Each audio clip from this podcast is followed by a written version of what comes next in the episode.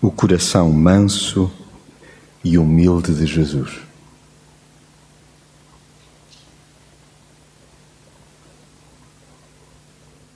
É a sua batida que sugeria que nós hoje pudéssemos realmente ouvir, escutar. E para isso, sim, precisamos de silenciar, não só no plano externo, mas também interno. Numa das rodas de conversa esta semana na cidade, uma menina, Filipa Pina, dizia que a saída está para dentro a saída está para dentro. E nós necessitamos realmente de ouvir a batida do coração manso e humilde de Jesus, que é perfeitamente sensível. A sensibilidade de Jesus é plena. Não, não podia ser maior. O que quer dizer que é realmente importante este instante, se desejamos ser tocados e desejamos ser agentes de toque também. Precisamos de olhar para o jeito delicado e saudável de ser de Jesus, para que nós possamos imitá-lo e assim replicar essa forma sensível de ser. Permitamos então que o nosso interior seja amolecido pelo Espírito Santo, por mais que queiramos, sozinhos não somos capazes. Nós necessitamos mesmo da ação sobrenatural de Deus em nós, através do seu Espírito. A ponto de quê? De nos emocionarmos e de empatizarmos com quem está em sofrimento. Porque há alturas em que nós já não aguentamos mais carregar a nossa dor, que fica difícil lidar com a dor alheia, com a dor dos outros. Por isso necessitamos de olhar para Jesus. Há que com ele treinar a escuta ativa, como quem ouve segundo os batimentos do coração, do coração terno do nosso, do nosso Pai. E é interessante que quando assim procedemos, isto é, treinando esta escuta ativa e queremos que a batida do coração terno do Pai seja a nossa, é incrível. Por mais silencioso que seja um pedido de socorro à nossa volta, ele não vai passar-nos despercebido, não vai. Vocês estão a sentir? Estão a ouvir? Então convidava-vos a olharmos este é um tempo de treino aqui. Vamos mirar, vamos observar, vamos aprender com o nosso mestre. Como é que ele fazia nas interações, mesmo quando surgiam imprevistos? Porque há alturas em que eu me desculpabilizo dizendo: Eu não estava à espera, eu, eu fui apanhado de surpresa, eu não sabia o que dizer. Então, como eu necessito de olhar para Jesus e convido-vos a abrirmos juntos a palavra, tanto aqui quanto em casa, quanto no momento em que venhamos a revisitar esta reflexão. Em Lucas, no capítulo 8, versos 40 a 56. E peço-vos que, conforme cantamos, que nós possamos pedir que os nossos olhos possam ver e os nossos ouvidos possam realmente escutar porque não há pior do que poder ver e não ver, do que poder ouvir e não ouvir. Essa é a pior das cegueiras e é a pior das surdezes. Então, quando escutarmos, quando acompanharmos agora, nos próximos momentos, os encontros de Jesus, ou encontros que pessoas tiveram com Jesus, que nós possamos olhar para a mulher anónima e possamos olhar para aquele homem que tinha nome, mas que possamos olhar por, tar, por trás do nome e por trás do anonimato. Olhar para a nossa própria história, aprendendo com a de outros e, sobretudo, vendo como é que Jesus faz, como é que Jesus procede. E diz assim, Lucas 8, verso 40 a 56. Quando Jesus voltou, foi recebido pela multidão que estava à sua espera. Nessa altura, aproximou-se dele um homem chamado Jairo, que era dirigente da sinagoga. Ajoelhou-se aos pés de Jesus e insistia para que fosse a sua casa, porque tinha uma filha única de cerca de 12 anos de idade que estava à morte. Enquanto iam a caminho, a multidão apertava Jesus de todos os lados. Lá também uma mulher que havia já 12 anos sofria de uma doença que a fazia perder sangue. Tinha gasto com os médicos tudo quanto possuía, mas ninguém a pôde curar. Ela foi por detrás de Jesus, tocou-lhe na ponta do manto e ficou logo curada da doença. Jesus então perguntou: Quem foi que me tocou? Todos negaram. E Pedro disse: Mestre, é a multidão que te aperta e empurra de todos os lados. Mas Jesus repetiu: Houve alguém que me tocou. Eu bem senti que saiu de mim poder. Então a mulher, vendo que não podia passar despercebida, aproximou-se de Jesus, toda a tremer, ajoelhou-se-lhe aos pés e confessou diante de toda a gente a razão por que tocara em Jesus e como tinha ficado curada imediatamente. Jesus então disse-lhe: minha filha, a tua fé te salvou. Vai em paz. Ainda Jesus não tinha acabado de falar quando chegou alguém da casa de Jairo a dizer: A tua filha já morreu, não incomodes mais o mestre. Assim que Jesus ouviu a notícia, disse a Jairo: Não tenhas medo. Basta que tenhas fé e a tua filha há de viver. Entrou em casa de Jairo, mas não deixou ninguém ir com ele a não ser Pedro, Tiago e João e os pais da menina. Toda a gente chorava com pena dela. Mas Jesus disse: Não chorem, que a menina não está morta, mas está a dormir. Puseram-se todos a fazer troça dele, pois sabiam que ela estava morta. E então Jesus pegou na mão da menina e ordenou: Menina, levanta-te. Ela voltou a viver e levantou-se imediatamente. Jesus mandou que lhe dessem de comer. Os pais da menina ficaram maravilhados, mas Jesus mandou que não contassem nada a ninguém. Jesus tem uma sensibilidade ímpar. Vê com o coração. Jesus vê-me Jesus vê-te com o seu coração. Repara em pormenores únicos. Alcança as profundezas da alma. Deteta a quilómetros de distância os buracos na estrada de cada um.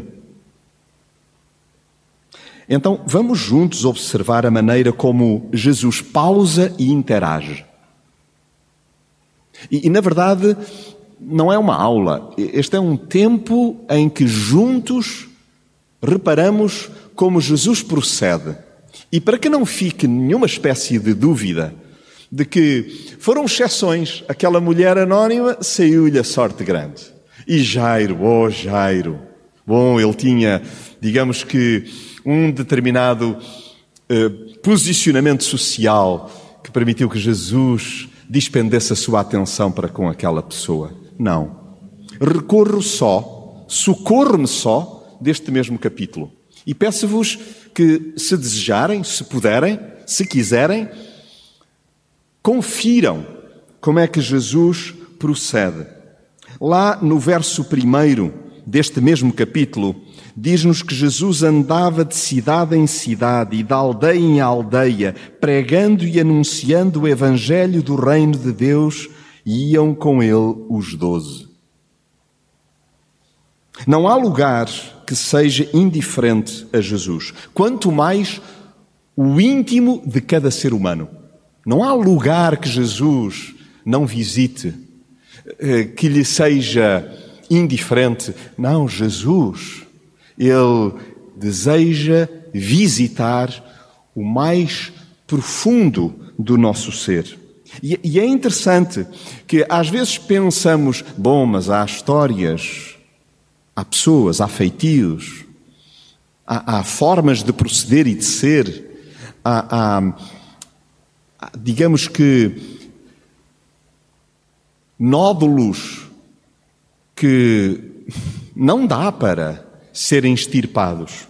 Pois bem, se olharmos para o verso segundo, diz-nos que algumas mulheres que haviam sido curadas de espíritos malignos e de enfermidades acompanhavam também Jesus. Até há um exemplo, Maria chamada Madalena, da qual tinham saído sete demónios.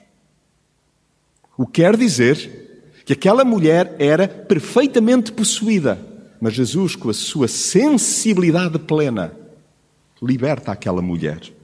O que quer dizer que as pessoas, independentemente do seu passado, são alvo contínuo do amor de Jesus. Então, importa que eu e tu possamos olhar para seres com quem dividimos prédio, pessoas que habitam no nosso bairro, gentes de diferentes culturas, pessoas com adições que nós dizemos não se vão ver livres delas, não, por elas próprias não vão. Mas Jesus vê com o coração. E Jesus não se atrapalha com o nosso passado e com o nosso percurso de vida. Jesus é altamente sensível. E tão sensível, sabem, que para ele não há favorecimentos. Lá, neste mesmo capítulo 8 de Lucas, nos versos 19 a 21, há quem vai informar Jesus quando ele está a cuidar do coração de dezenas, de centenas de pessoas que o ouviam no quadro de uma multidão. E alguém vai dizer: Olha, a tua mãe e os teus irmãos estão lá fora. Como quem diz: Bom, faz aí um intervalozinho e vai prestar atenção a quem deves. E a sensibilidade de Jesus é tal que não se dispersa a sua atenção por familiaridades, por cunhas, por constrangimentos ou por apreciações humanas. E eu preciso de lembrar isto também.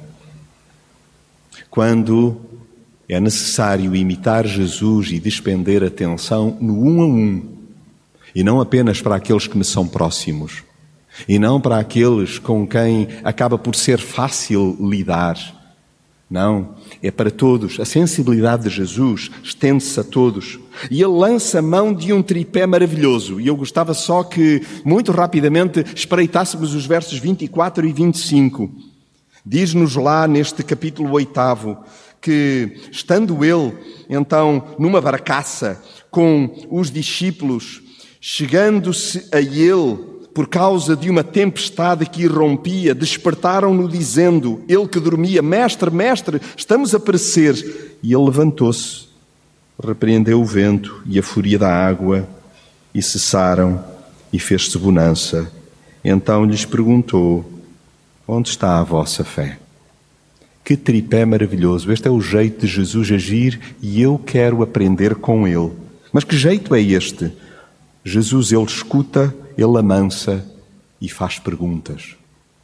Ele escuta, ele amansa e faz perguntas. Para quê? Para que eu me ouça. Para que eu me ouça.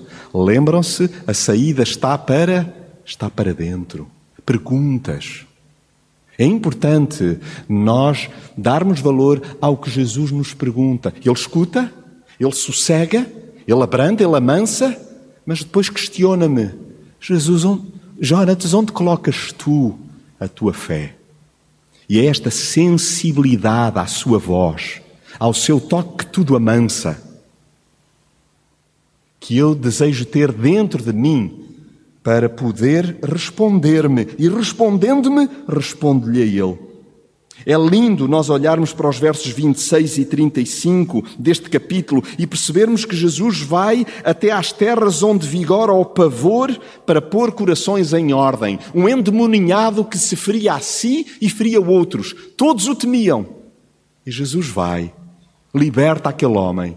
E o espanto é, tudo percorre à volta, porque aquele homem estava, a dada altura, ao lado de Jesus, sentado, vestido e em perfeito juízo.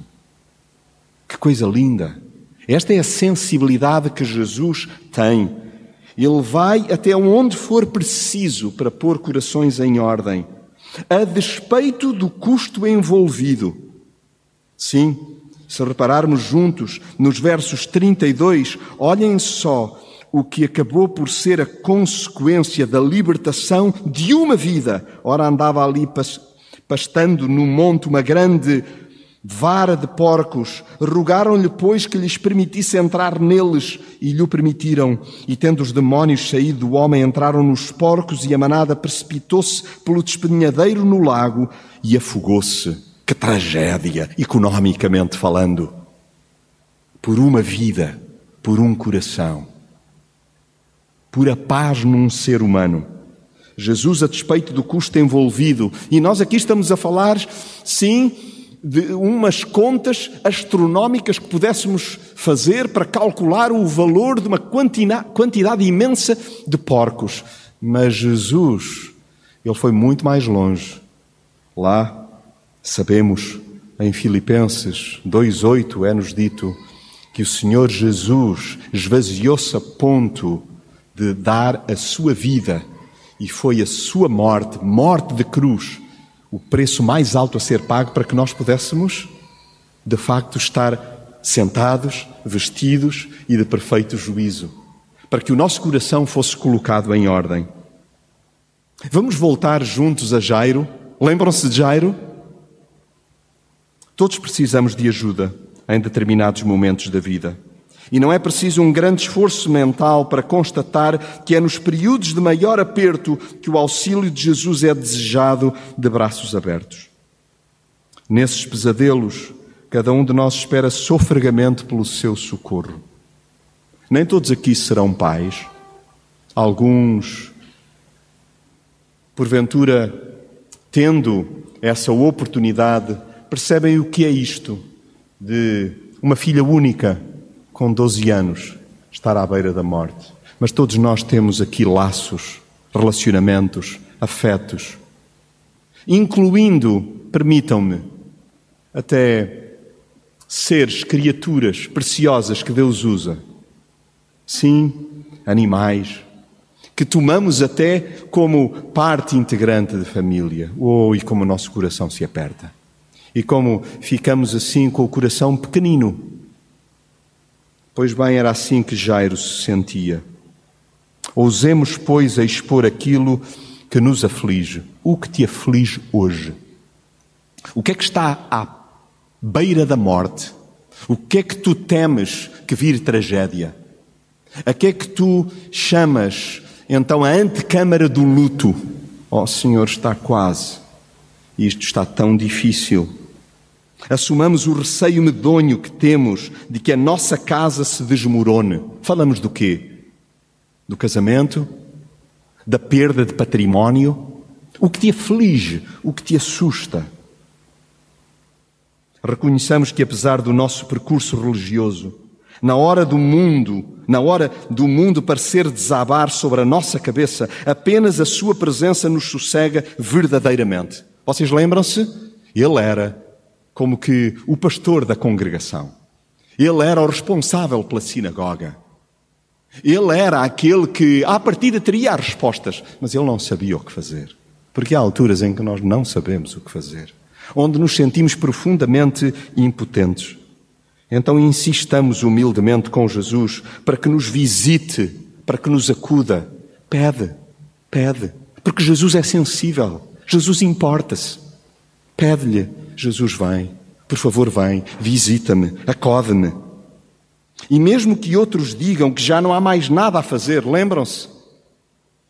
Houve algo que interrompeu. Eu, eu, não sei como é que Jairo não estaria bom e agora ele para-me para perguntar quem é que lhe tocou. E eu preciso que ele vá depressa para a minha casa. Eu preciso que ele toque a minha filha. Eu, eu, eu, preciso tanto e ele agora tem um ritmo diferente do meu.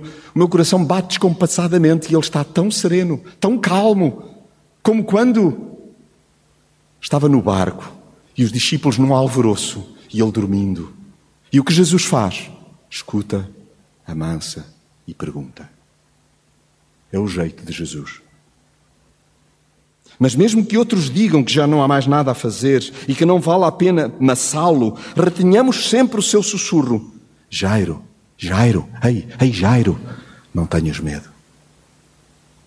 O que é que eu preciso mais do que isto em alturas em que não tenho resposta? Jonatas, não tenhas medo. Minha filha, não tenhas medo. Se sairmos daqui, que seja com o sussurro de Jesus, filha, não tenhas medo. Mais ainda, se porventura as circunstâncias ditarem um desfecho catastrófico, recordemos que Jesus nos remete constantemente para uma dimensão sobrenatural. Ele vê sempre mais longe. Porquê? Porque ele escuta com o coração. E ele vê segundo uma perspectiva da eternidade. Então, apesar de serem muitos os que troçam dele por não crerem no seu poder, há uma abençoada minoria que se maravilha com a sua capacidade para recuperar vidas escaqueiradas. Chegou a hora de contarmos os comoventes restauros por eles operados, por ele operados entre nós. Nós precisamos de nos encorajar. Olha, Jesus a mim disse-me a uma determinada altura: não tenhas medo. E ele permitiu que eu acompanhasse. Lembram-se de quem acompanhou Jesus no momento do recato para que aquela menina pudesse escutar, estando morta, pudesse escutar: Levanta-te. Nós cantamos isso hoje. Se até os mortos respondem à voz de Jesus, que também nós possamos responder à voz de Jesus, dizendo: Senhor, estava morto na minha incredulidade, mas eu levanto-me, eu ouço-te. E é tão bonito ver que foi Pedro, Tiago e João. E mais quem? Lembra-se? Mais quem? Os pais. Os pais. Os sofridos. Como nós, quantas vezes temos as perdas ali à beirinha, então, dos nossos olhos. E, no entanto, Jesus, na sua sensibilidade, ergue-nos Lembram-se da mulher anónima ainda? Podemos só acompanhá-la rapidamente. Às vezes não se faz a mínima ideia do sofrimento que gente anónima transporta consigo, pois não? Viajam no mesmo autocarro, é a mesma carruagem do metro, vivem no mesmo prédio que nós, andam na mesma turma que nós. Oh, são pessoas que com regularidade frequentam os mesmos espaços que nós, a mesma padaria, o mesmo café. E, no entanto, carregam pesos invisíveis, gigantescos, enormes. Com quanto tempo? Quanto tempo? A idade da menina. Doze. Doze anos. Com sangramento. Doze anos com um problema crónico. Doze anos a procurar ajuda em tudo o que é sítio. Doze anos a gastar uma fortuna bem aplicada. Porque era para alívio. Imagino que nos tempos de hoje, ah, procuraria em todo lado e não descuraria, nem no âmbito até da sua própria saúde mental. Uma mulher sofrida. Quilos e quilos de dor carregados em silêncio durante anos e anos. As forças vão-se, a esperança também. E não se pense que é por falta de bravura ou persistência. Acontece que nem todo o auxílio altamente especializado dá conta do problema, pois a ciência também se vê em palpos de aranha perante certos enigmas. Ah, sim. Há alturas em que o psiquiatra, o terapeuta, o psicólogo, o médico, no seu profundo saber, diz: Não sei o que fazer. Dói investir tudo sem os resultados pretendidos. Mas custa ainda mais ser-se votado à indiferença social. Isso ainda dói mais. Chega-se a um ponto em que não se vislumbra escapatória, muito menos a solução.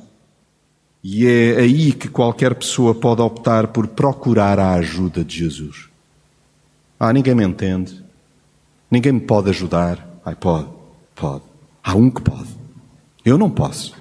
Os teus pais não podem. Os teus sogros também não. Os teus professores também não. Mas há um que pode. Basta tocar-lhe, mesmo que sorrateiramente. Basta tocar-lhe. Atreves-te hoje? Há que romper a crosta da incredulidade interior para que a hemorragia estanque. Jesus sabe perfeitamente quem deposita nele a sua confiança, pelo que há que assumi-lo.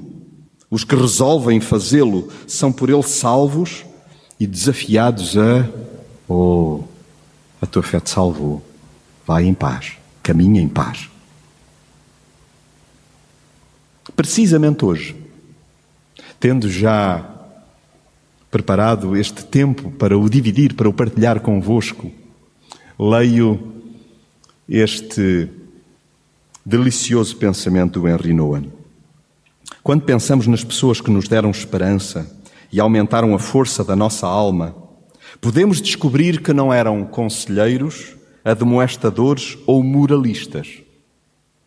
Mas os poucos que souberam articular em palavras e ações a condição humana em que participamos e que nos encorajaram a, a enfrentar as realidades da vida. Aqueles que não fogem das nossas dores, mas as tocam com compaixão, trazem cura e novas forças. O paradoxo mesmo é que o início da cura está na solidariedade com a dor. E Jesus demonstra-nos isso na perfeição. Na nossa sociedade voltada para soluções, é mais importante do que nunca perceber que querer aliviar a dor sem compartilhá-la é como querer salvar uma criança de uma casa em chamas sem correr o risco de se machucar. Não é possível. O coração de carne é um coração sensível, tal qual o de Jesus. Por isso, agora, após esta longa introdução, serei breve no encerramento da mensagem. Porque agora entramos mesmo no escopo. Aqui encontra-se o cerne, o âmago, o coração daquilo que aprendemos com Jesus. O coração de carne é sensível como o de Jesus. Eu desejo tocá-lo e desejo ser agente para tocar. E para isso é necessário perceber que Jesus se enternece por dentro com o drama do outro. Jesus enterneceu-se por dentro com o drama. Com o drama de quem? Com o drama de Jairo, primeiramente. Tu enterneces-te? Se não, pede Jesus, dá-me um coração igual ao teu. O coração de carne é sensível porque se dá conta de pedidos invisíveis de ajuda. De quem? Da mulher. Há um pedido de ajuda invisível, ninguém viu. Então, é, não, não é interessante? Tem um toque de humor. Eu estaria lá junto com os outros discípulos a dizer, por favor, isto está um calor sufocante, pá. Isto, isto parece um moche a ti, mestre. Eh, todos querem como, como perguntas tu quem tocou? Claro que toda a gente está a tocar. Ele diz: Não, saiu de mim virtude, saiu de mim poder. Porque Jesus dá-se conta de pedidos invisíveis de ajuda. Jesus dá-se conta que tu precisas de ajuda. Mas Ele respeita-te profundamente porque tu ainda não pediste. Toca-lhe. Mesmo que não verbalizes, toca-lhe. O coração de carne é sensível porque doa-se em favor do próximo. Repararmos, reparamos juntos no que nos diz lá o versículo 46. Pois disse Jesus: Alguém me tocou, pois percebi que de mim saiu poder. Ou seja, Jesus diz: Na verdade, na verdade, eu esgoto-me, eu dou-me por ti, minha filha, meu filho. O coração de carne é sensível, tal qual o de Jesus, porque desfaz medos e incute esperança. Sim, quando olhamos para o verso 50, lemos: Jesus, porém, ouvindo, respondeu-lhe: Não tenhas medo, crê somente e será salva. Gostava de lembrar um pormenor delicioso ainda, no versículo 54. O coração sensível, o coração de carne, o coração que se emociona, o coração que sangra, o, o coração que pulsa, o coração como o de Jesus, é um coração que eleva, é um coração que engrandece, é um coração que recupera, é um coração que restaura, é um coração que lança a mão, é um coração que desafia o bem. O que diz lá o versículo 54? Então ele, tomando-lhe a mão, exclamou: Menina, levanta-te.